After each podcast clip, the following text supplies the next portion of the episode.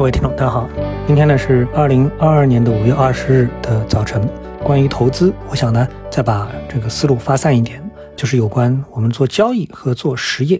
为什么呢？实际上呢，交易股票的人呢是我们是在交易，但股票本身啊，它代表了上市公司，它是一个实业啊。所以很多的投资人，我认为啊，他在这个角色当中呢，有一些不是很明晰，总觉得好像啊，上市公司他做的也是交易。大家是共通的一种行为，为什么这么说呢？哎，我们用后面呢有两个上市公司，我来解释一下，我想跟大家传递的一个逻辑啊。在昨天呢，我看到了这么一篇文章，是关于小米的一季度的季报。那么小米一季度呢实现了收入啊，这个收入啊同比减少了百分之四点六啊，具体多少其实无所谓的啊，对于我们做交易的来说，那么调整后的净利润呢是下降了百分之五十二点九，也就是说它收入下降了四点六，但是它的净利润啊下降了百分之五十二点九，那么这个呢，哎，显然大家就会去找问题之所在啊，为什么会出现这么大的一个分歧？啊，那么关于这点呢，哎，公司在财报中表示啊，经过这个调整，净利润包含了电动汽车等创新业务四点二五亿元的一个费用。那么我们就说了，交易者在追求什么？交易者是追求确定性。但是呢，这个所谓的确定性啊，分两种，一种是业绩稳定的确定性啊，这种啊更像是谁啊？更像是巴菲特搞的事情啊。还有一种呢是追求。一个企业它的成长性，特别是高速成长的确定性，也就是说，比如说巴菲特说，哎，这企业它如果每年都能增长百分之五、百分之十，我非常满意了啊。但是呢，换一个啊，比如说 A R K K 的木头姐，美国的木头姐，那他说，哎，这企业我希望它每年的成长性应该在百分之三十到五十啊，这就是两种不同的衡量的标准。对吧？哎，但是呢，在这种情况下面呢，哪一个业绩会更稳定呢？哪一个更有确定性呢？其实呢，是一个仁者见仁，智者见智的一个事情，对吧？那么对于交易者来说，他也有不同的一个追求。所以呢，你像小米这么一个企业，它作为企业，我们记得在之前雷军说过，他要什么 all in 啊，就是把全部的这个未来赌在电动汽车上。这时候，其实电动汽车已经我们看到有非常多的品牌了，比如说像蔚来呀。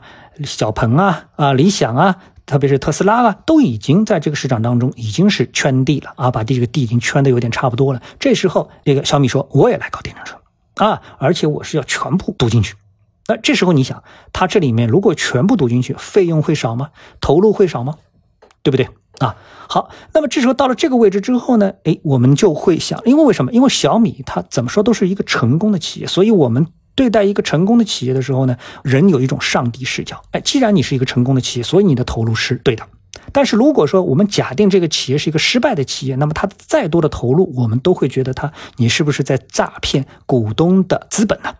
啊，那么这时候我们就想到了我们在昨天啊报告当中所提到的一家公司什么？STE 建那，这家公司它财务作假五百亿。啊，那很多人就说，你这五百亿到哪里去了？自己坑掉了多少？等等等等。那这这里啊，我个人的理解是什么？就是现在无论是在美国还是在中国，一个企业要造假难吗？不一定难，当然也有可能很难，对吧？但是造假的结果，如果你想百分之一百逃避，难不难？很难，因为毕竟啊，无论如何，你是有这么多所谓眼睛在盯着你。啊，有律师事务所，有会计师事务所，有股民啊，投资者，股东也不是你单一大股东，对不对？有这么多啊，这个小非，我们就说小非吧，啊，这些股东还有独立董事在盯着你，所以本身你造假就很难，而且呢，法律已经非常的这个健全啊，不仅是对这个上市公司的处罚，而且对公司的控制人的处罚，所以在这个过程当中，为什么啊，很多的上市公司它还要在我们。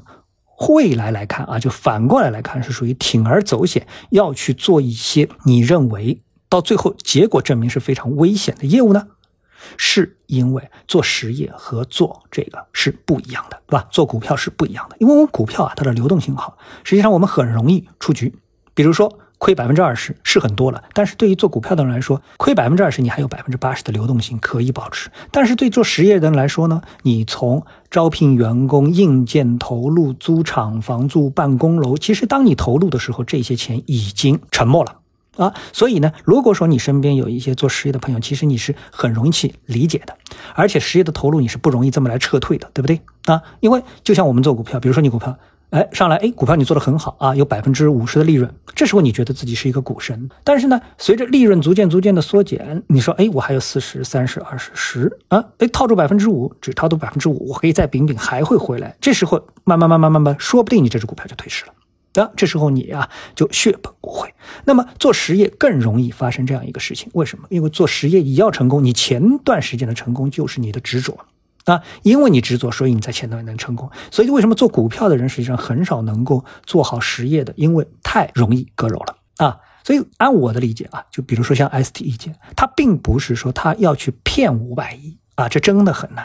但是呢，他赛道找错了，然后越陷越深，最后呢拿了自己的本金，再加上股东的投入等等，全都在坑在里面了。最后呢，公司是退市了。